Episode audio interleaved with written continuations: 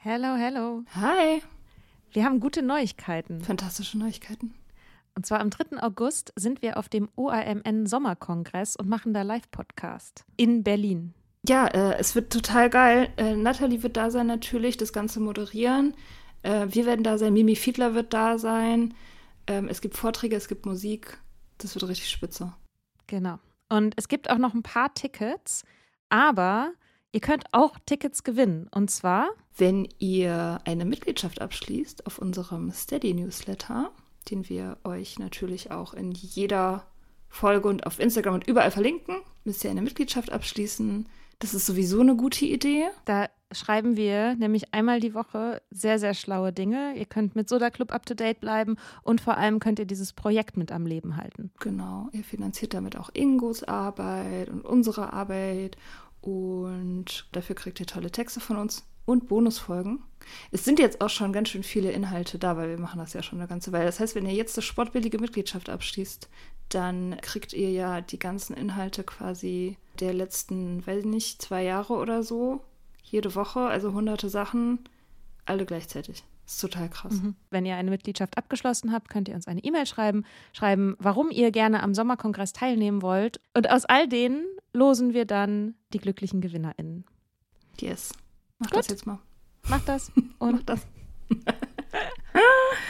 alle Links findet ihr in den Shownotes. There's never been a faster or easier way to start your weight loss journey than with PlushCare.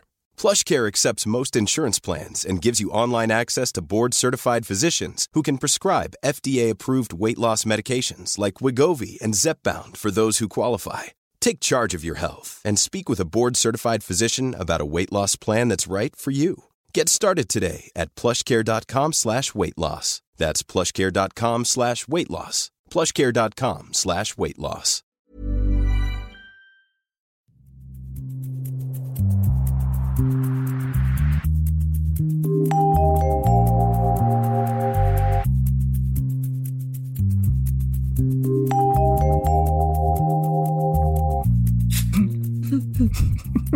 Hallo. Hello. Na?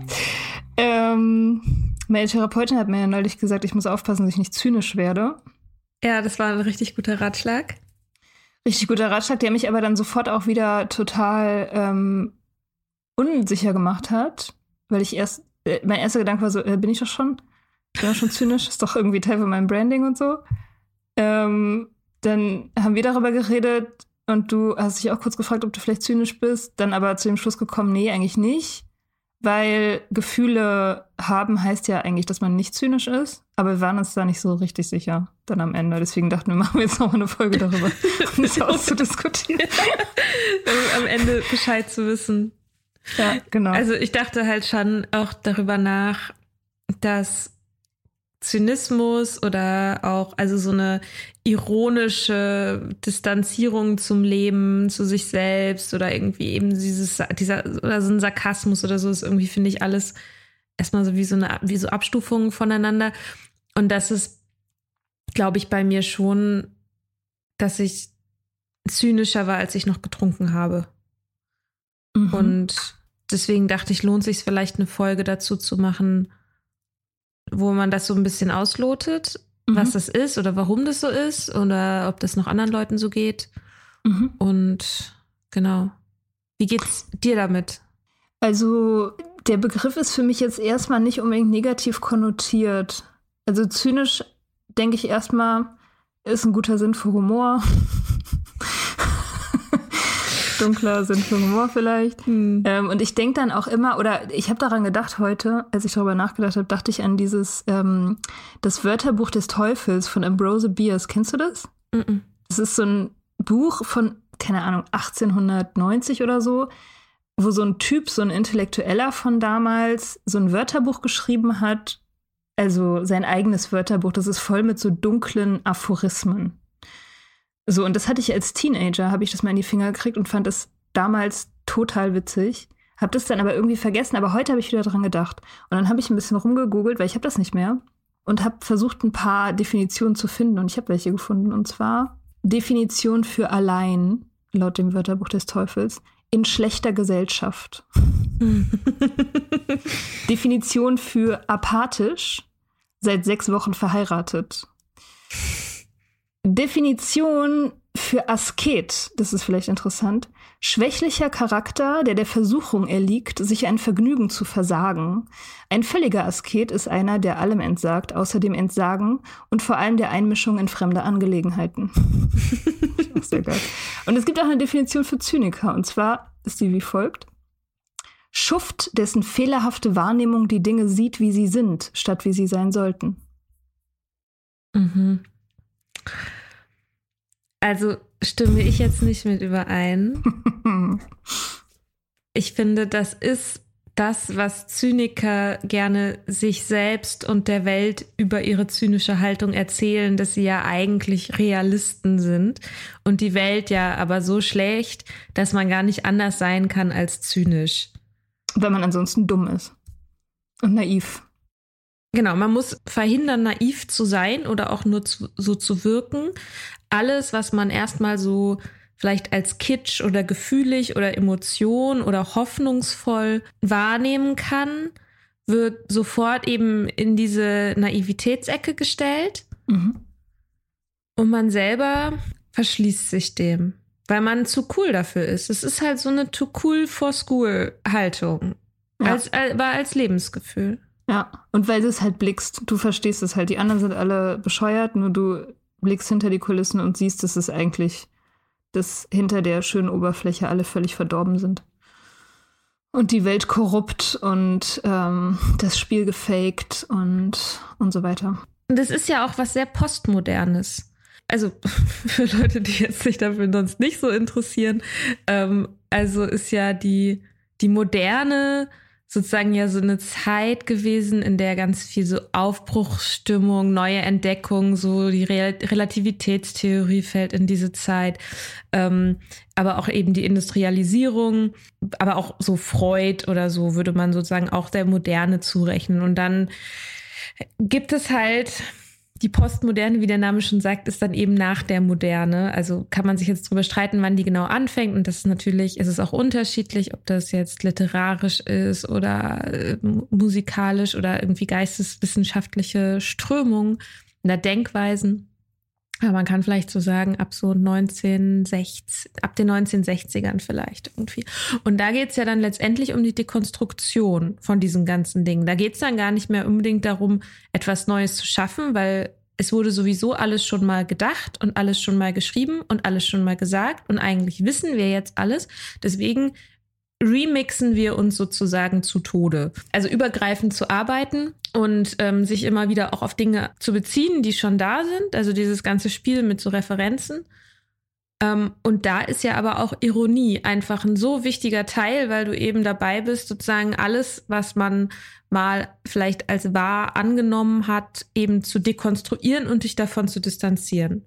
Mhm. Und da kann man sich jetzt drüber streiten, wie gut einem das tut. Okay, eigentlich gibt es ja verschiedene Stufen. Ne? Das, die erste Stufe ist Ironie.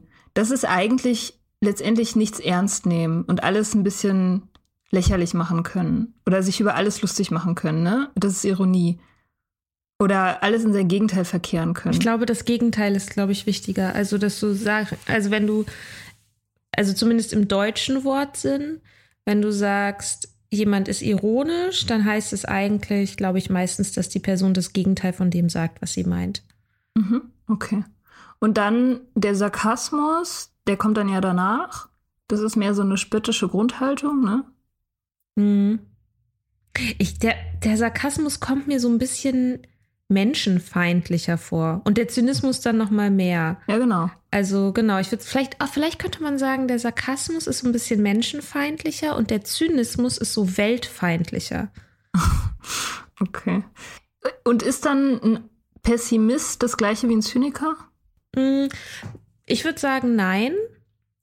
Weil auch wenn beide jetzt keine großen Hoffnungen für die Welt hegen, kann ja beim Pessimisten es trotzdem noch so sein, dass der das schlimm findet, dass der darunter leidet. Und der Zyniker macht es ja sozusagen zu seiner mm, zu seiner Identität, zu seinem Alleinstellungsmerkmal oder zu einer zu was etwas, was ihn auszeichnet, oder?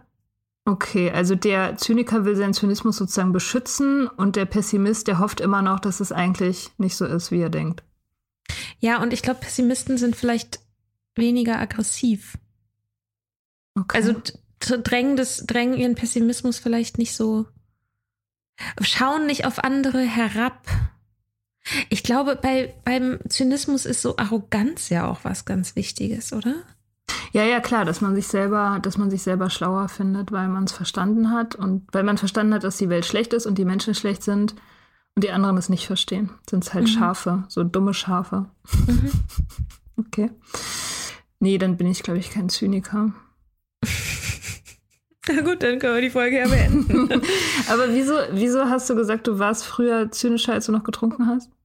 Ich glaube, weil ich mit meinem Leben unzufrieden war und nicht so richtig wusste, wie ich das ändern kann. Und ich hatte krass Angst, mich verletzlich zu machen, indem ich zugebe, dass Dinge mir wichtig sind. Mhm. Also zu etwas wirklich zu wollen und es zu versuchen und dann daran zu scheitern, ist ja etwas, das einen verletzlich macht. Und für etwas einzustehen und an etwas zu glauben und Gefühle zu fühlen, damit macht man sich eben angreifbar auch für Spott.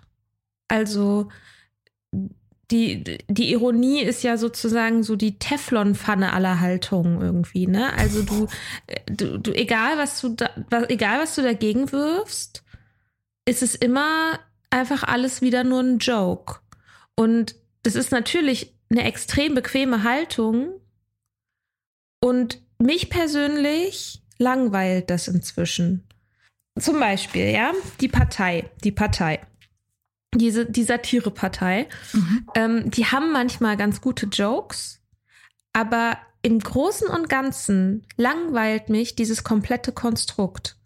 Also ich finde es nicht mal mehr, ich finde es nicht mal schlimm. Ich finde es so ein bisschen manchmal auch verschenkt, gerade wenn sie in, auf Europaebene auch in einem Parlament sitzen und tatsächlich Sachen auch Stimmen abgeben können und sozusagen aus Prinzip dann immer abwechselnd mit Ja und Nein stimmen.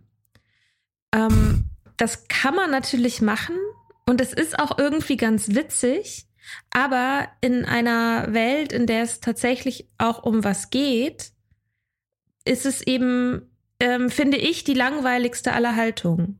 Sich immer nur darüber lustig zu machen, was die anderen machen. Das heißt, du bist nie selber in der Manege. Du bist nie selber sozusagen, machst dich nie selber dreckig, sondern du stehst immer am Rand und machst Witze daran habe ich eben kein Interesse mehr. Ich hatte das ganz lange eben, weil ich unzufrieden war und nicht, vielleicht mich auch nicht getraut habe, wirklich für was zu stehen, vielleicht weil ich mir nicht sicher war, ob ich mit der Kritik umgehen könnte, die dann kommt oder auch, das ist ja auch peinlich. Also ich finde so, also, ach, weiß ich nicht, so Lyrik oder so, finde ich immer furchtbar peinlich, ist mir auch immer noch peinlich. Ich habe ein Gedicht geschrieben, so, oh. Erst neulich? Ja, Du hast neulich ein Gedicht geschrieben und das war dir immer noch peinlich? Das ist ein gutes Gedicht? ich habe letztens eins ähm, in dem Instagram-Dings, äh, das, also das hatte ich schon vor einer ganzen Weile geschrieben, das, ähm, das mag ich tatsächlich sehr gerne. Mm, und es ist mir einfach im Nachhinein aufgefallen, dass es das krass ADHS, dass man total krass ADHS daraus lesen kann. Ach, ich erinnere und, mich. Ja.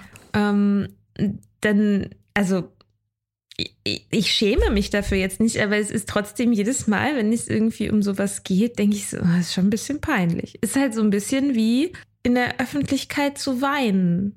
Oh Gott, so. ja, der Horror.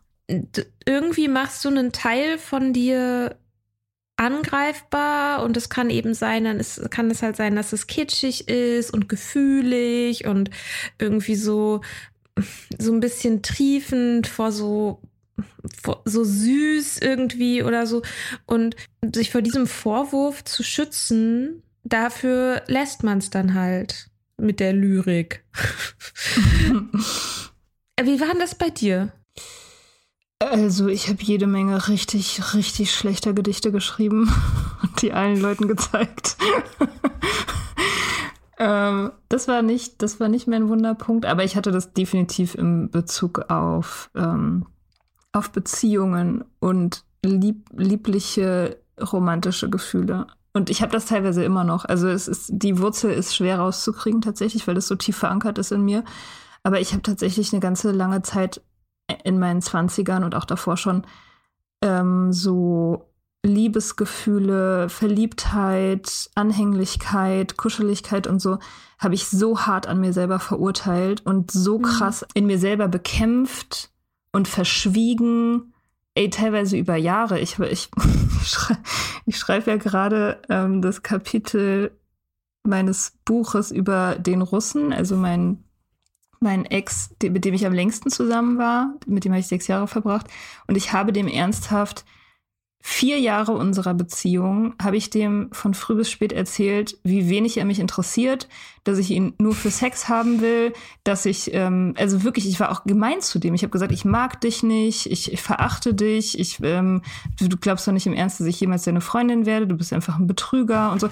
Und ich habe das gemacht, weil ich, also weil ich davon überzeugt war, dass ähm, so liebliche Liebesgefühle und so, das ist halt schwach.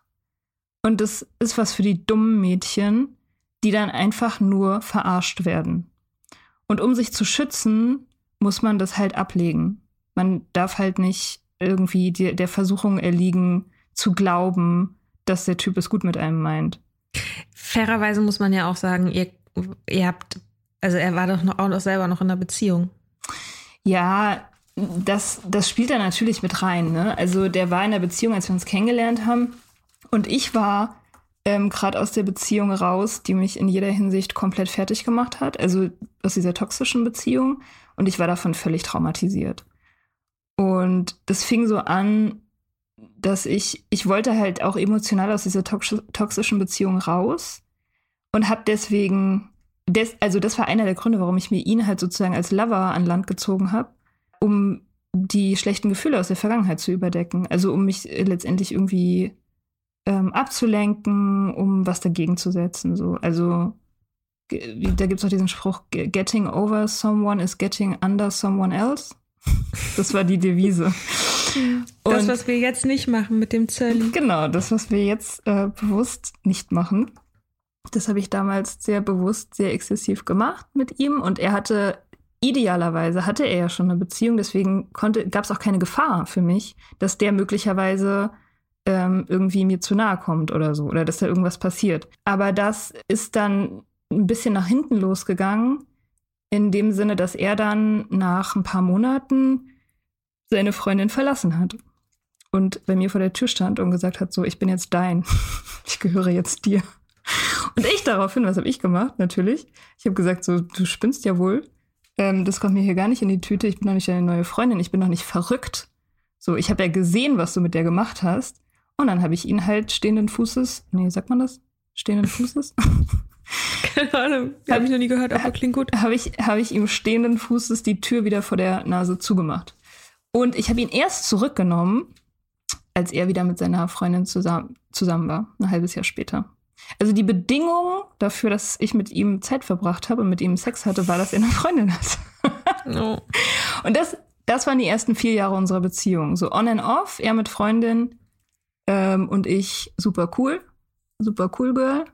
Und das hat sich mhm. dann ja irgendwann, also das war dann irgendwann auch vorbei. Irgendwann habe ich es dann mal auch kapiert, dass ich irgendwie wirklich verliebt in ihn bin und dass es wirklich wichtig für mich ist und so weiter.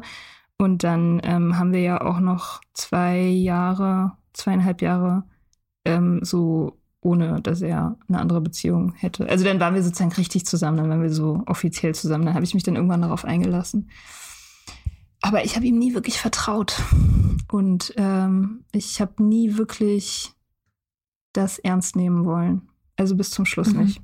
Ja, und ich dachte, mhm. das hilft. Also ich dachte, das schützt mich. Ich dachte, dieses, äh, dieses Cool-Sein, dieses Cool-Girl-Spielen und mit ganz vielen, ich habe dann auch immer mit ganz vielen Leuten nebenbei Affären gehabt, das war auch sehr wichtig, dass er immer wusste, dass er nicht der Einzige ist.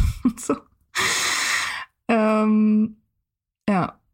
Und das war durchaus, also der hat mir, der hat mir irgendwie so, so auch wirklich verzweifelte Liebesbriefe dann geschrieben und, und, und so und hat sich wirklich bemüht und so. Und ich dachte immer, das liegt halt daran, dass ich nicht zu haben bin. Das war mein Glaubenssatz. Also der Typ will dich jetzt weil du nicht zu haben bist. Und in dem Moment, wo du zu haben bist, wird er dich verarschen. Das ist auch ein äh, Wesenszug von Zynikern, ist eben anderen Menschen immer schlechte Absichten zu unterstellen. Grundsätzlich. Also Feind, Feindschaft mhm. zu unterstellen. Mhm. Und das, würde ich sagen, trifft ja dann definitiv zu. Ja, total. Krass, ist eine sehr anstrengende Art zu leben. ja, sicher. Also die kommt halt, also ich meine, die Wurzel davon ist natürlich einfach eine krasse Verletzung, die man nicht verarbeitet. So. Mhm. Das, ähm, also wenn dir das Vertrauen halt fehlt, dann, dann ist das, das ist halt eine Strategie, eine Selbstschutzstrategie ist das letztendlich. Ja, es ist taktieren, ne? Genau, taktieren. Deswegen ist halt auch dieses Zyniker sind hart und abgebrüht, das ist eigentlich gar nicht so. Die, der Zynismus ist ja nur die Schale. Darunter ist ja sozusagen das äh, Verletzbare, was geschützt werden muss. So. Ja, kann ich anerkennen.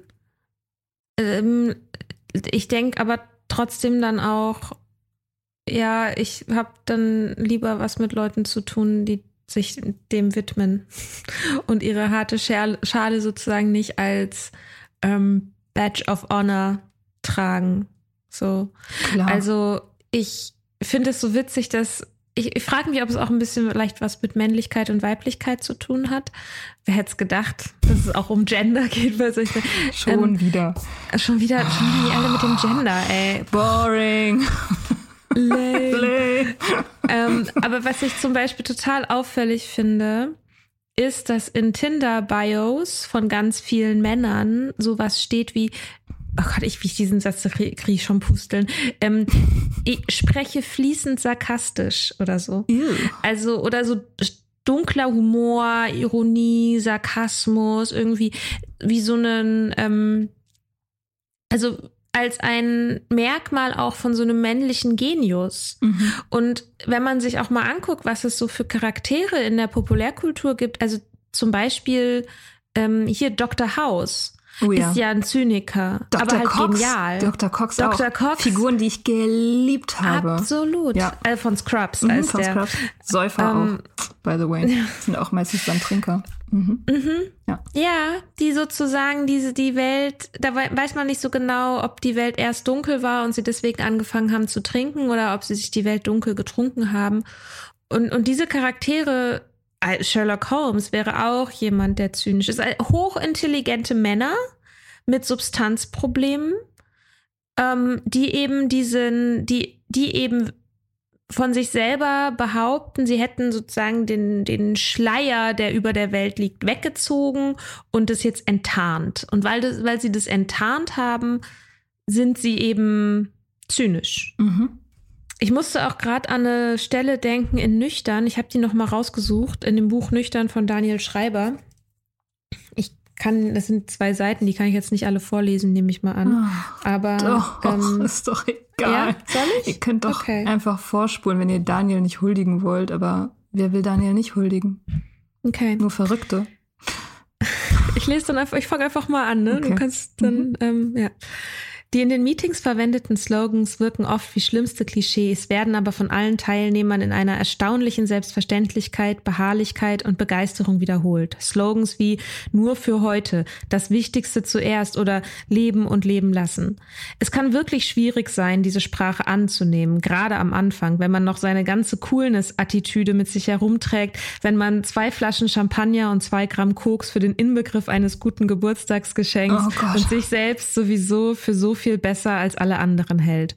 Und wenn man länger darüber nachdenkt, auch für, nicht für so krank. Zu Beginn saß ich häufig bei AA und habe mich gefragt, wie ich eigentlich ausgerechnet hier gelandet bin.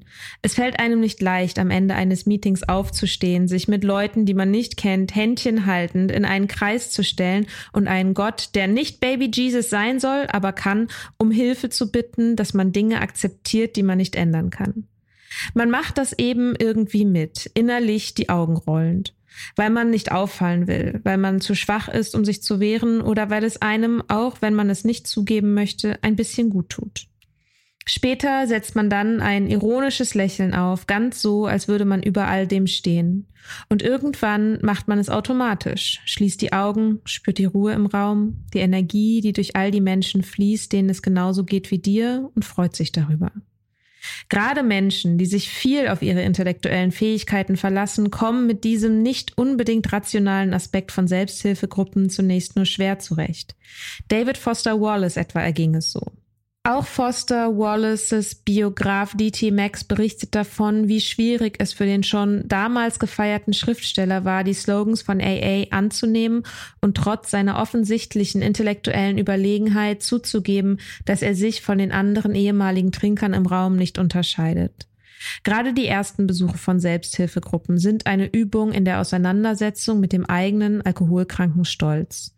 Die zentrale Botschaft von Unendlicher Spaß, das ist das Buch von von Wallace ist daher auch, dass man all diese Klischees tatsächlich braucht. Denn letztlich sind sie nur Codes für eine unausgesprochene innere Realität, für die man selbst lange keine Worte findet. Jeder Abhängige, der Selbsthilfegruppen besucht, begreift allmählich, dass diese Klischees der Genesung tatsächlich etwas Konkretes, Reales beschreiben, das einen selbst sprachlos macht. Ach, das Buch ist so gut, ey. Das ist einfach so richtig das gut. Ist einfach ja. richtig scheiße gut. Falls ihr noch nicht nüchtern gelesen habt, lest nüchtern. Hm. Ähm, ja, das Ding ist ja, was er da beschreibt, ist ja, ähm, dass man einsieht, dass man nicht einzigartig ist. Ne? Also mhm. die Arroganz, die man hat, wenn man zynisch ist, die wird ja dadurch aufrechterhalten, dass man glaubt, man ist besser, anders, einzigartig als die anderen. Und darum ist man ja auch allein. Und wenn man jetzt nicht mehr allein sein will äh, oder kann in seiner Abhängigkeit, dann muss man sich eingestehen, dass man nicht einzigartig ist. Und das ist dieser, also das ist diese Abneigung sozusagen. Das ist dieser Kampf, den man dann hat. Dass man einsehen muss, ich bin genauso wie die anderen aber ja auch, dass einem die eigenen intellektuellen Fähigkeiten, die einem, wenn man irgendwie intellektuell drauf ist, ja oft sehr, sehr wichtig sind ähm, und auch Teil der Identität und Teil des Selbstwerts ausmachen, dass die einem einfach überhaupt nicht weiterhelfen. Dass das echt komplett egal ist, wie schlau du bist und wie was für tolle, schlaue Gedanken du über Abhängigkeit hast, mhm. das bedeutet noch lange nicht, dass du gut darin bist, diese Abhängigkeit zu überwinden. Ja. Ja. Und das sozusagen ist ja eine, das ist ja eine massive Kränkung für ein großes Ego. Mhm. Ja, und da kommt dann halt auch wieder dieses Gender-Ding mit rein, ne? Dass es vielleicht mutmaßlich auch für Männer ein bisschen schwieriger ist, diese Art von Schwäche an sich selber zuzulassen, weil eben Männlichkeit äh, mit Stärke assoziiert wird, mit Härte, mit Stärke, mit Kontrolle und mit Intellektualität auch letztendlich. In der Männlichkeit geht es ja immer darum, es geht nicht darum, irgendwie emotional zu sein, irgendwelche Gefühle zu haben oder Gefühlen zu folgen oder irgendwelche Ahnungen oder so. Es geht immer um Kopf. So, das, das ist so Männlichkeit. Und Weiblichkeit ist ja das Gegenteil. Weiblichkeit ist sozusagen Empfängnis, Hingabe, Schwachsein, äh, Romantik und so. Das ist alles weiblich konnotiert. Also ich meine, natürlich ist es nur weiblich konnotiert. Das ist ja nicht per se. Wir haben die ja alle diese Anteile. Aber äh, deswegen glaube ich, ist diese Hürde für Männer schwieriger zu nehmen und aber auch für Frauen, die sich gerne diese männlichen Eigenschaften selber zuschreiben. Die ganzen Cool Girls, die halt die, die mhm. Männer imitieren, ne? So wie wir früher. Die coolen Girls, die in der Bar sitzen, mit den Jungs Bier trinken und Mädchen doof finden, weil die immer mhm. heulen. Und die trinken immer süße Getränke mit ihren Cocktails. Ah, Cocktails trinken. Ja, pinke Cocktails. Nee, nee, nee. Oh Gott. Und dann kann man ganz viel von seiner eigenen Identität darauf aufbauen, nicht zu sein wie die anderen. Mhm. Mhm. Und in der Abgrenzung eben. Und das finde ich, glaube ich, ist auch ein, ein ganz interessanter Punkt. Das, das hat sich bei mir verändert. Das Verbindung herstellen mit anderen Menschen Gemeinschaft herstellen, über Abgrenzung zu anderen, also sich gemein, sich darüber zu definieren, dass wir beide etwas scheiße finden oder so. Auch das langweilt mich. Mhm. Also es interessiert mich viel mehr zu wissen, was uns gleich macht und uns verbindet, als eben äh, irgendwas, was die anderen aber, also was ich doof finde an anderen. Und ich kann mich davon jetzt natürlich, ich bin ja nicht erleuchtet, ne? ich kann mich davon jetzt nicht komplett frei sprechen, so, aber so die Tendenz hat sich auf jeden Fall schon geändert, dass ich, also bloß weil jemand dasselbe doof findet wie ich auch, heißt es noch lange nicht, dass ich dann mir viel mit ihm zu sagen habe, weil letztendlich ist ja auch, wenn unsere Verbindung wäre, wir finden beide, was weiß ich, Tokotronic scheiße. So. Kann ich ähm, mich sehr gut mit identifizieren. Ja, ich mich auch. Ich versuche es gerade zu mögen. Deswegen kam mir das gerade in den Kopf. versuchst du Tokotronic zu mögen? Tu dir das doch nicht an. Ich, oh. Okay, sage ich gleich was zu. Okay. Ich versuche ja meine Identität neu zu finden, aber okay. Also, wenn wir uns jetzt, wenn das unser wenn das unser Anker wäre, wir finden beide Tokotronic scheiße. Wie macht man da zum Beispiel eine Aktivität draus? Wollen wir uns dann treffen und zusammen Tokotronic scheiße finden? Ist doch viel geiler, wenn wir beide feststellen, dass wir, was weiß ich, David Bowie beide geil finden mhm. und dann eröffnet sich plötzlich eine Welt, weil wir können dann zusammen David Bowie hören und wir können ihm einen kleinen Altar bauen und wir können, wir können uns, ähm, so uns Blitze ins Gesicht ja. malen, genau. Geil. Und all solche Sachen können in Second-Hand-Läden gehen und uns den Style aus verschiedenen Epochen irgendwie anziehen. Und, so. und plötzlich hat man so, so viele Dinge, die man machen kann gemeinsam. Aber wenn es wirklich einfach nur darum geht, dass wir beide etwas scheiße finden, dann endet es halt damit. Das ist langweilig für mich. Ja, es ist nicht nur langweilig. Es ist am Anfang langweilig, aber es steigert sich ja auch zum, äh, es wird ja belastend. Also Negativität ist ja super belastend. Ich, ähm, ich erinnere mich an eine Freundin, die ich mal hatte, die jetzt nicht mehr meine Freundin ist, die, ähm, die so sehr gehasst hat. Also die hat so viel, so krass leidenschaftlich gehasst. Ganz besonders, also die ist äh, Künstlerin. Andere erfolgreiche Künstler, die in ihren Augen schlechte Kunst machen, was meistens Kunst war, die halt erfolgreich ist, im Gegensatz mhm. zu ihrer. So, und die hat, die hat teilweise das wirklich exzessiv betrieben, dass sie halt in irgendwelche, wir haben Galerietouren gemacht und sie ist teilweise in die Galerien nicht reingegangen, weil sie meinte, das ist so widerlich, das finde ich ganz furchtbar, diese schlechte Kunst, weil irgendwas farbig war zum Beispiel oder kitschig in ihren Augen oder irgendwas. Der ist dann nicht mhm. reingegangen und hat halt diese, diese, ähm, diesen Hass halt auch wirklich so richtig kultiviert. Und das ist halt super anstrengend irgendwann, weil, also das geht ja auch dann schon über, ähm, über Ironie oder irgendwie Witze machen oder so hinaus. Das ist dann ja wirklich ernst, also ernst gemeint. Also man muss sich dagegen abholstern, gegen diesen ganzen Hass. Und deswegen ist es nicht nur langweilig, sondern tatsächlich auch, also gesundheitsgefährdend, nehme ich an, auch auf Dauer. Mhm.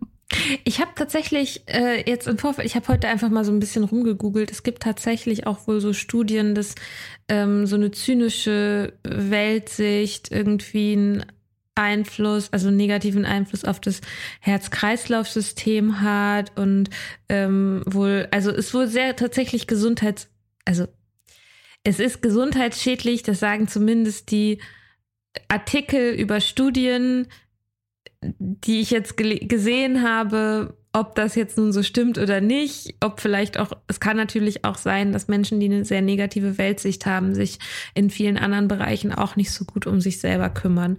Also es wird eben nicht nur sein, dass man aktiv Sachen scheiße findet und das hat dann irgendwie, deswegen stirbt man früher, sondern eben vielleicht, weil man, wenn man keine Freude an Dingen entwickelt, entwickelt man ja auch kein, kein Momentum so mhm. wirklich.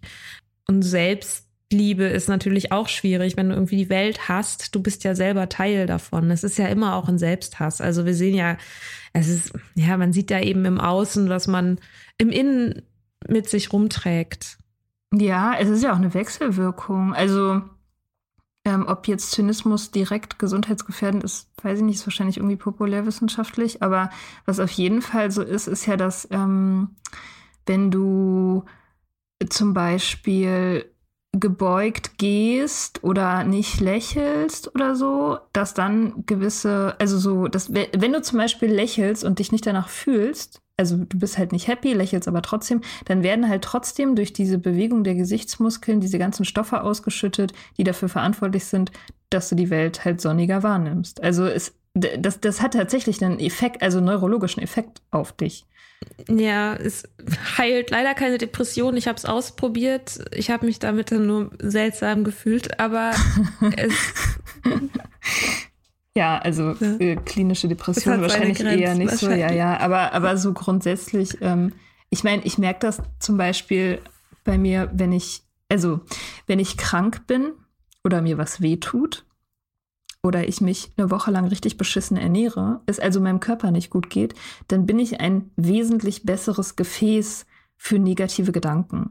Das kann mhm. ich richtig merken, dass ich eine, eine dunklere Weltsicht bekomme, wenn es meinem Körper nicht gut geht.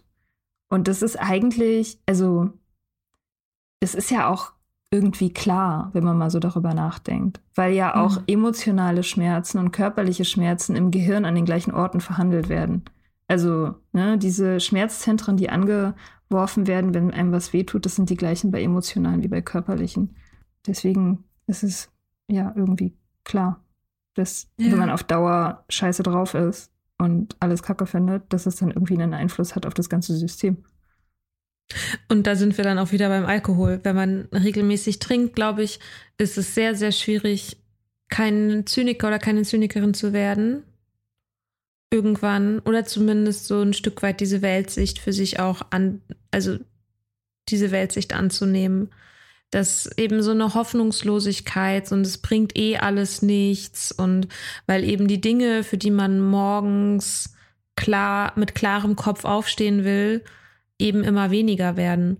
Und wenn man die eben wenn man davon immer weniger hat, wenn es immer weniger Anlässe auch im eigenen Leben gibt, wofür man sagt, so, dafür verzichte ich jetzt am Abend davor auf Alkohol, damit ich irgendwie, was weiß ich, am nächsten Morgen fit bin oder so, ähm, dann sieht man solche Sachen natürlich auch immer weniger so in der Welt, ne? Und je weniger man tut, desto weniger ähm, bekommt man ja auch Feedback oder das Gefühl von der Wirk von der eigenen Wirksamkeit in der Welt.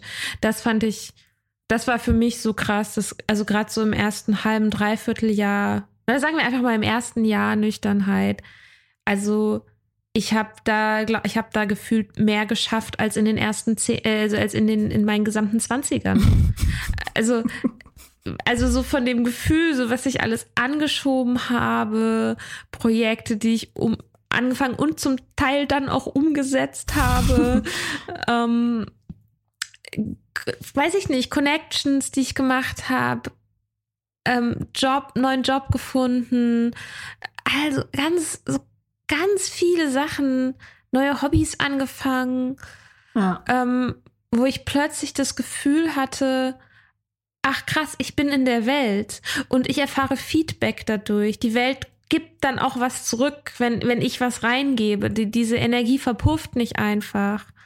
So, das war eine krass schöne Erfahrung oder ist weiterhin eine krass schöne Erfahrung. Ja. Ja, das stimmt. Also trinkend plant man ja maximal. Ne? Also man hat manchmal gute Ideen trinkend, aber man setzt sie irgendwie nie um, wenn man die Energie dafür hat. Und deswegen ja. hat man dann auch gleichzeitig das Gefühl, dass das alles nichts bringt, weil man ja immer Pläne macht und es wird aber nichts. Stimmt. Ja. ja das hat mein Onkel point. mal irgendwann gesagt. Er meinte, irgendwann war er total deprimiert, dass nichts funktioniert, weil er immer so große Pläne hatte, die aber alle irgendwie verpufft sind. Und dann, als er, nachdem er aufgehört hat, hat er festgestellt, naja, das lag halt daran, dass ich sie nicht umgesetzt habe. Klingt mega banal, aber Revelation. Ja. Nee, klar, aber voll. Ja, und auch genau mit den Beziehungen bei mir. Ne? Das lässt sich auch total darauf anwenden. Ich meine, wenn ich natürlich die ganze Zeit denke, der Typ will mir nur Schlechtes und der ist sowieso ein Schwein und wird mich sowieso scheiße behandeln und so, natürlich führt das dazu, dass ich mich verschließe, dass ich gemein werde und dass schlechte Sachen in meinen Beziehungen passieren, ist ja klar. So. Mhm. Das ist ja, ähm, das hat ja eine Wirkung auf andere Leute. Ähm, also es wird eine selbsterfüllende Prophezeiung letztendlich. Das finde ich ganz interessant. Wir haben in der Kater-Folge haben wir auch über den Kater gesprochen, über die Figur, also die, die Figur in der Populärkultur, die einen Kater hat. Also ja. die, die, und jetzt, und das ist ja letztendlich der Zyniker. Mhm. Das ist, äh, alles ist zu hell, ihr nervt mich alle, könnt ihr mal aufhören, so laut zu lachen und so rumzuschreien. könnt, die, das ganze Leben ist einfach, es ist einfach too much. Und das ist ja, ja, das ist so, so Zyniker auf Zeit. Ja, total. Ich hatte so eine Deutschlehrerin in, meinem, in meiner Oberstufe, als ich Abi gemacht habe, Frau Schmidt. Shoutout an Frau Schmidt. Die war sehr gut drauf. Hallo, Frau Schmidt. Jo, Frau Schmidt. Die war, äh, die war unser, also ich war ja in einer sehr kleinen Clique von äh, coolen Girls. Also wir waren insgesamt vier coole Girls und wir haben Frau Schmidt einfach verachtet, weil die extrem gut drauf war jeden Morgen. Die ist reingekommen und hat immer gesagt, hallo meine kleinen Heidenkinder, Morgenstund hat Gold im Mund. Die war auch so leicht christlich angetatscht irgendwie. Oh Gott. Ey, und wir, wir haben, das war unsere absolute Hassfigur. Das war so schlimm, weil wir waren halt natürlich auch immer verkatert und morgens in der ersten Stunde Deutsch-Leistungskurs, Frau Schmidt kommt rein. Fürchterlich. Ja, wirklich, also ganz, ganz schlimm. Ja, da waren wir viel cooler Mhm. mit unseren Katern. Mhm. Ihr war, boah, ihr müsst so cool gewesen sein.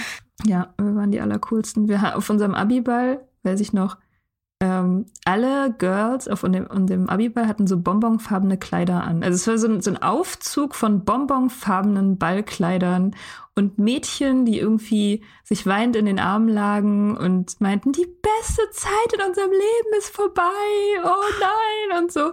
Und wir standen alle in schwarzen Kleidern wie so, wie so Mitglieder der Adams Family, so am Rand von dieser Tanzfläche und so Rotwein getrunken und so, oh mein Gott, die sind so peinlich. Das ist alles so peinlich. Ich, ihr hattet bestimmt richtig viel Spaß. Ja, und wir hatten damals schon destruktive Beziehungen mit irgendwelchen Typen, die dann irgendwie aufgetaucht sind auf dem Abiball und es war Drama und irgendwie man hat, also, ja. Aber ihr wart halt auch nicht cool genug, um einfach gar nicht zum Abiball hinzugehen. Nee, nee. Sondern ihr musstet es dann noch zeigen. Ja, ja, natürlich. Das, das war wichtig. Das, dass war ihr unser seid, dass es euch egal ist. So. Ja. Ja. ja, ja, klar. Wir haben es für unsere Eltern gemacht. Die waren so stolz. Mm. Ja, wow, Abi, mega. Groß, großes Accomplishment. Ja. Äh, ähm, ich für mich persönlich, ich habe keine Angst davor, dass ich zynisch werde. Zumindest gerade nicht. Ach ja, wegen, weil ich versuche ja auch Tokotronic zu mögen. Ah ja. Ja. Du wolltest noch was zu sagen. Warum denn nur? Was, warum Tokotronic? David Bowie, Mann, den gibt's doch auch. Ja, ja, es gibt viele gute MusikerInnen. Ich, irgendwie dachte ich so, ach, Tokotronic ist so eine Teenage-Angst-Band. Und ich fand die immer doof. Die waren mir immer zu, ach, wir versuchen jetzt so super deep zu sein und so. Mhm. Und leiden irgendwie so an der Welt und sind irgendwie so, ja, halt so unverstandene 17-Jährige, so war, ist so mein Bild vom Tokotronic-Hörer. Jetzt sind es unverstandene mit 30er. Ähm, Was viel schlimmer ist. was noch viel, viel schlimmer ist. Aber da, ich tue denen da bestimmt auch Unrecht. Und deswegen versuche ich jetzt Musik, die ich früher aus Prinzip, also ein bisschen auch aus Prinzip abgelehnt habe, mir jetzt reinzuziehen und zu gucken, ob sie mir nicht vielleicht doch gefällt. Weil es war irgendwann, ich weiß nicht, vielleicht habe ich auch einfach so ein, zwei Tokotronic-Fans getroffen und fand die irgendwie albern. Und dann habe ich halt beschlossen, okay, Tokotronic sind halt mega uncool. Und ich mache das jetzt zum Teil von mir, Tokotronic-Scheiße zu finden. Und das ist halt richtig albern und richtig dumm.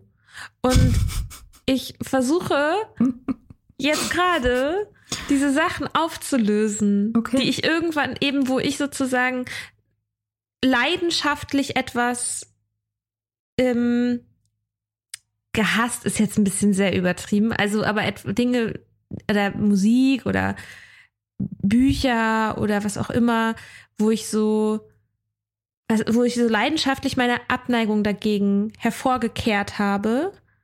Und wenn jemand sagt so, ja, meine Lieblingsband ist Tokotronic, dann zu sagen so, "Ugh, wirklich? Ist ja mega uncool. so. Und das damit aufzuhören, mit dieser Scheiße. Und deswegen höre ich jetzt gerade Tokotronic. Okay. Ja, Ja. das habe ich tatsächlich nie gehabt, erstaunlicherweise. Ich glaube einfach, weil ich das Gefühl hatte, ich bin so cool, dass ich mir das leisten kann, uncoole Sachen geil zu finden. Also da habe ich schon, ich habe ich hab immer, ich habe, wenn ich Spice Girls hören wollte, habe ich Spice Girls gehört. Ja, klar. So, also das, das war immer, das, da bist du immer an mir abgeperlt irgendwie. Also mit, mit Musik und Film, so mit Popkultur hatte ich das nie. Da habe ich immer so querbeet alles mir reingezogen, was ich wollte tatsächlich. Da war mir nix peinlich. Ja, mir war das auch nicht, mir wäre das auch nicht peinlich gewesen, Tokotronic gut zu finden. Ich habe nur einfach, mir hat das nur einfach richtig Spaß gemacht, die Scheiße zu finden. Okay. Also es gibt nicht so, ich sagen würde, oh, ich habe so ein guilty pleasure. Ich habe halt nur Pleasure. so. Ja. Also ist doch auch dumm. Also ist ja dumm. Ich habe, ich sag voll oft dieses Wort dumm in dieser Folge. Das ist irgendwie auch doof. Ja, genau. Ich habe ich hab, ich hab keine Guilty Pleasures. Ja, weil ich, wenn man was mag, dann kann man es ja mögen. Aber ich glaube trotzdem, dass es bestimmte Sachen gibt, über die ich mir eben irgendwann mal eine Meinung gebildet habe. Aus irgendwelchen Gründen, die ich nicht mehr nachvollziehen kann und die nie abgedatet habe. Hm. Und jetzt gerade hatten letztens Tokotronic so ein lustiges, das fand ich irgendwie ganz süß, da hatten sie auf Instagram so einen Sharepick mit ähm, pure Vernunft darf niemals siegen und dann war halt das äh, so durchgestrichen und mit pure Vernunft muss diesmal siegen, lasst euch impfen. Hm. Und das fand ich so ganz sympathisch und dann dachte ich so, ach komm, gib den Jungs eine Chance. Ähm, ich fand den einen immer, immer hot, äh, aber ich fand die Musik echt immer total nervig. Und auch ganz ehrlich, finde ich immer noch. Aber dieser eine Typ, ich glaube, der Gitarrist, den fand ich früher mal hot. Hm. Wir hatten auch so eine Skijackenzeit, wo wir immer diese Skijacken Mhm. aus den Mhm. 70ern auf dem Flohmarkt gekauft haben. Naja, anyway. Das fällt mir jetzt gerade ein. Der Hipster ist ja auch so eine Ironiefigur Mhm, Der ist ironisch, ja. des 21. Jahrhunderts. Mhm. Man tut alles. Also das ist dann nicht, ich würde es ja nicht, ich würde es nicht zynisch nennen, aber ich würde es, aber eben ironisch. Ja. Und das ist ja auch dieses Ding mit dem Guilty Pleasure. Also Spice Girls zum Beispiel nicht einfach ehrlich abfeiern zu können, sondern erst, wenn ähm, das auf einer n- 90er Jahre Party läuft, wo alle ironisch dazu tanzen, äh, weil das komisch wäre, das einfach wirklich ganz ehrlich richtig, richtig gut zu finden. Ja.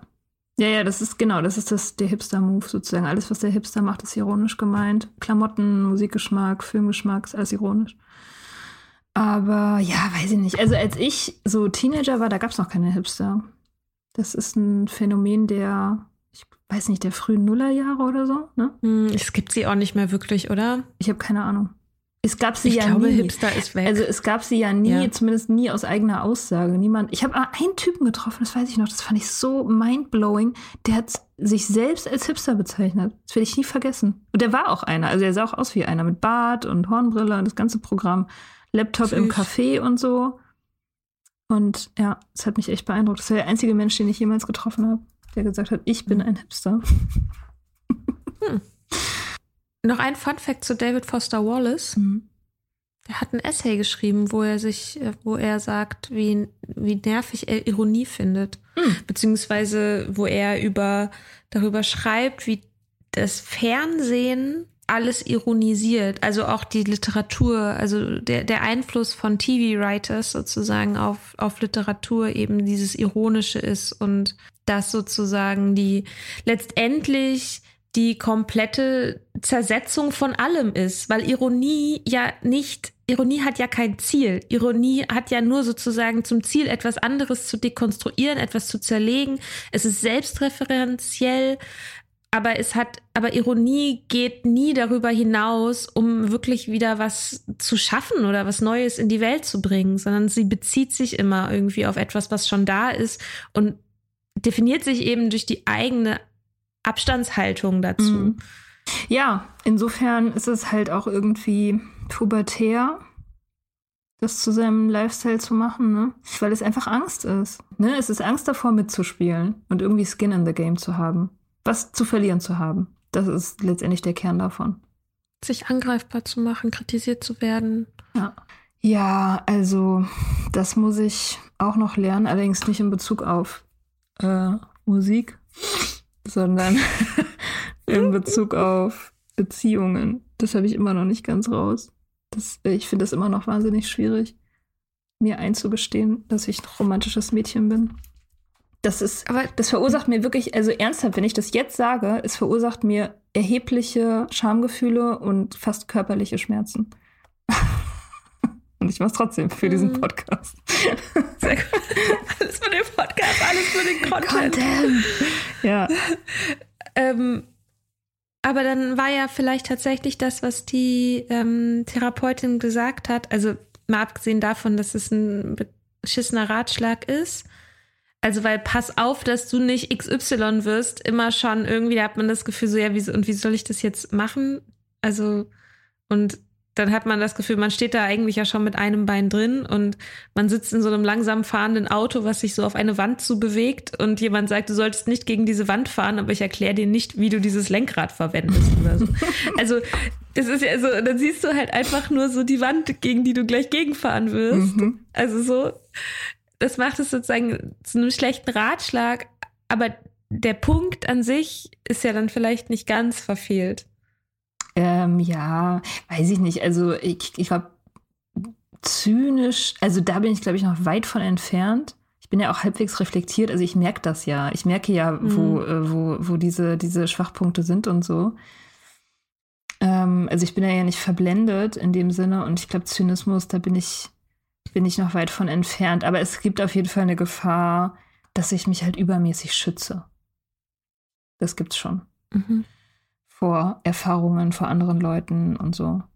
Ähm, ich weiß nicht, also ich meine, das ist jetzt wahrscheinlich auch nicht so super ungewöhnlich, aber ich habe da, also ich habe da auch einfach eine lange Geschichte mit so und das ähm, das ist, das ist schwierig für mich zu überwinden. Wahrscheinlich sollte ich mir das irgendwie jeden Tag so ein bisschen sagen. Liebe ist nicht uncool. Das ist völlig okay, das zu wollen. Liebe ist nicht uncool. Das klingt so ein Neuer bisschen wie so eine. ja, das ist. Make love also cool also ich, again. das hat so eine. Das hat, finde ich, so eine Art, so einen Klang, wie so, aber eine doch sehr uncoole ähm, Aufklärungsaktion von irgendeinem Bundesministerium oder so. Also, die Sprache der Jugend sprechen wollen. ja, ja. Genau. So, sei schlau, mach's mit oder so. ja, genau. Ja, so, ich, ja, ich muss mein eigenes uncooles Aufklärungsministerium sein in dieser Hinsicht. ja. Ja, das, ja. Äh, das ist total wichtig, weil ansonsten regiert irgendwann die Angst. Und das ist nie gut. Und ja, nee, mir ist vorhin auch noch so eine Geschichte eingefallen. Ich habe daran gedacht, wie ich mich mal verknallt habe. Da war ich so, weiß nicht, 23, 24. Die Geschichte war mit einem Typen, äh, der, mit dem ich eigentlich befreundet war. Auf Instagram nenne ich ihn Ben. Ben, mit dem ich immer noch befreundet. Und damals ähm, ist er, weil er was von mir wollte, ist er bei mir in der Wohnung eingezogen, in das Zimmer von meiner Mitbewohnerin. Äh, hat mich darüber erst informiert, als es im Prinzip schon geritzt war alles. Also die Mitbewohnerin war weg und er hat das mitgekriegt. Der war mit der befreundet. Und hat dann gedacht, so, ah cool, das ist eine total gute Art, äh, mich an Mia ranzuschmeißen, weil die wollte ich, die habe ich schon länger auf der Liste. Und hat sich dann sozusagen in meine Wohnung eingemietet, mich das dann irgendwann wissen mhm. lassen. Meinte auch übrigens, ich wundere demnächst bei dir und so. Und ich fand den super, super uncool und wollte gar nichts von dem und so. Und dann haben wir eine Weile zusammen gewohnt, ähm, so ein paar Wochen und haben dann immer miteinander geredet und haben ganz viel Zeit miteinander verbracht und so. Und ich habe halt irgendwann gemerkt, oh, das macht voll Spaß mit ihm zu reden und der ist voll schlau und irgendwie auch cool und keine Ahnung. Und dann irgendwann habe ich mit meiner Freundin telefoniert, die, ähm, die wollte wissen, was bei mir so abgeht. Und ich meinte zu ihr, die kennt mich, kannte mich sehr gut. Und ich meinte zu ihr, weißt du, irgendwie Ben wohnt ja jetzt seit einer Weile bei mir und irgendwie macht mir das Angst. Und sie meinte, ah, du bist verknallt. und ich so, hä? Und, ähm, und das ist halt wirklich das Zeichen, an dem sie festgestellt hat, vor mir, ja, vor mir festgestellt hat, dass ich mich verknalle in diesen Typen, weil ich Angst habe. Das war das erste Zeichen. Nicht die Verknalltheit, nicht irgendwelche romantischen Gefühle, nein, Angst. Und das ist, ähm, warum erzähle ich das? Das resultiert, das ist halt irgendwann das Resultat von Zynismus. Dass man nur noch äh, positive Gefühle an sich äh, feststellen kann, durch Angst. Mhm. Durch negative Gefühle ja. sozusagen, ne? Ja. ja. Mhm. Hm. Weil die Abgrenzungsmechanismen anspringen. Nicht mehr, weil es sich gut anfühlt, sondern einfach nur, weil man merkt, so, oh Gott, ich muss mich abgrenzen. Jetzt passiert was Gutes. Oh nein. Genau, das ist eine reale Gefahr in meinem Leben. Bei dir nicht Krass. mehr. Du, äh, du bist raus. Du hörst Tokotronic und trägst weiß Heute schon wieder. Als nächstes, als nächstes höre ich Tomte. Genau, Tomte, du chantest, du machst Yoga, du legst dir jeden ja. Tag eine Tarotkarte. Also. Ja. Du bist im Prinzip raus aus dem Zynismus-Game. ja, mal gucken, wenn das alles, wenn all diese Strategien nichts bringen, weiß ich nicht, was da mit mir ist. Also kann ja sein, das ist. Wenn die Strategien nichts bringen. Also, was? wenn all diese Dinge, die ich tue, wenn ich dann trotzdem nicht glücklich bin. Weil dann frage ich mich so, ja, was soll ich denn sonst Wann hat machen? sich das dann herausgestellt? Also was ist die Deadline für deine Glücklichkeit? Ostern 22, wenn es Zölli vorbei okay, ist. wenn du Ostern 22 nicht glücklich bist, dann geht's wieder zurück zum Tokotronic hassen und schwarz tragen. Ja, ach nee, eigentlich geht es mir gerade ziemlich gut. Ja, ich wollte gerade sagen, ich glaube, das mit der Glücklichkeit ist schon, ist schon relativ weit fortgeschritten. da kommst du mhm. erstmal nicht mehr raus. ja, aus der Nummer, Scheiße, aus der Nummer komme ich nicht mehr raus. Ja. ja. Aber es ist schon, also, das ist mir heute aufgefallen, so mit dem, ich bin spontan joggen gegangen. Das ist crazy. Und also wirklich, ich musste alt, mein Altpapier, also Altpapier wurde abgeholt, ich habe mein Altpapier runtergebracht und dachte, ach, kannst du eigentlich noch joggen gehen? So, und dann habe ich mir die Schuhe angezogen und bin ich joggen gegangen. Hä? Und dann habe ich noch Yoga gemacht. Oh Gott. Und dann danach. Ich fühle mich so schlecht. Na, um Gottes Willen, bloß nicht. Aber irgendwie ist mir so aufgefallen, ja krass, ich habe die Sachen an sich auch genossen zu machen und eben nicht nur gemacht, damit ich danach einen Effekt erzielt haben werde, so, sondern weil, weil ich die Sache an sich, weil, weil ich das gut finde. Und das ist schon irgendwie mhm. anders als sonst. Ja, mit Tokotronic klappt es noch nicht. Ja, gut, das ist auch nicht so wichtig, glaube ich. Tokotronic. Scheiß auf Tokotronic. Nee, aber das ist ja auch irgendwie die, also so, so macht man das ja dann auch irgendwie zum Teil seines Lebens. Man muss es ja schon, man muss daran ja irgendwas finden, was man geil findet. Ne? Ist ja wie mit dem Trinken, um mal wieder aufs Alkoholthema zurückzukommen. Wenn man das Nüchternsein mhm. nicht auch irgendwann geil findet. Also ich meine, man muss es nicht von Anfang an geil finden, so. Aber wenn man es nicht irgendwann geil findet, dann mhm. wird man es möglicherweise auch nicht durchhalten. Ja, und zu, zumindest besser. Ja, aber es ist leicht geil zu finden. Ja. Die Nüchternheit macht es einem einfach. Ja. Das stimmt. Und die Gesellschaft macht es einem schwer, aber die Nüchternheit selbst macht es einem einfach. Ja. Ja, und das Laufen gehen morgens geil zu finden, finde ich auch relativ einfach. Das fühlt sich einfach immer gut an. Okay. Das war der Zynismus. Ja, Fazit, wir sind beide nicht zynisch. Und ihr so? Und ihr so? Schreibt uns. Wie immer. Bye. Bye, bye. Schönen Sonntag. Danke dir auch. Ciao. Ciao. Wir hoffen, dir hat diese Folge gefallen. Wenn du mit Soda Club up to date bleiben willst, dann kannst du das auf sodaclub.com. Dort findest du nicht nur alle Podcast-Folgen, sondern auch das Soda Mag, Magazin für Unabhängigkeit.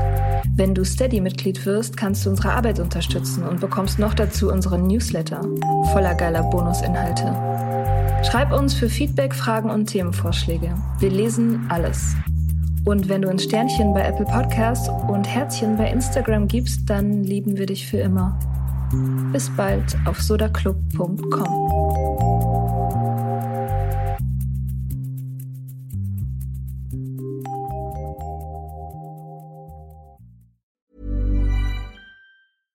Flexibility is great. That's why there's yoga. Flexibility for your insurance coverage is great too. That's why there's United Healthcare Insurance Plans. Underwritten by Golden Rule Insurance Company, United Healthcare Insurance Plans offer flexible, budget friendly coverage for medical, vision, dental, and more. One of these plans may be right for you if you're, say, between jobs, coming off your parents' plan, turning a side hustle into a full hustle, or even missed open enrollment. Want more flexibility? Find out more about United Healthcare Insurance Plans at uh1.com.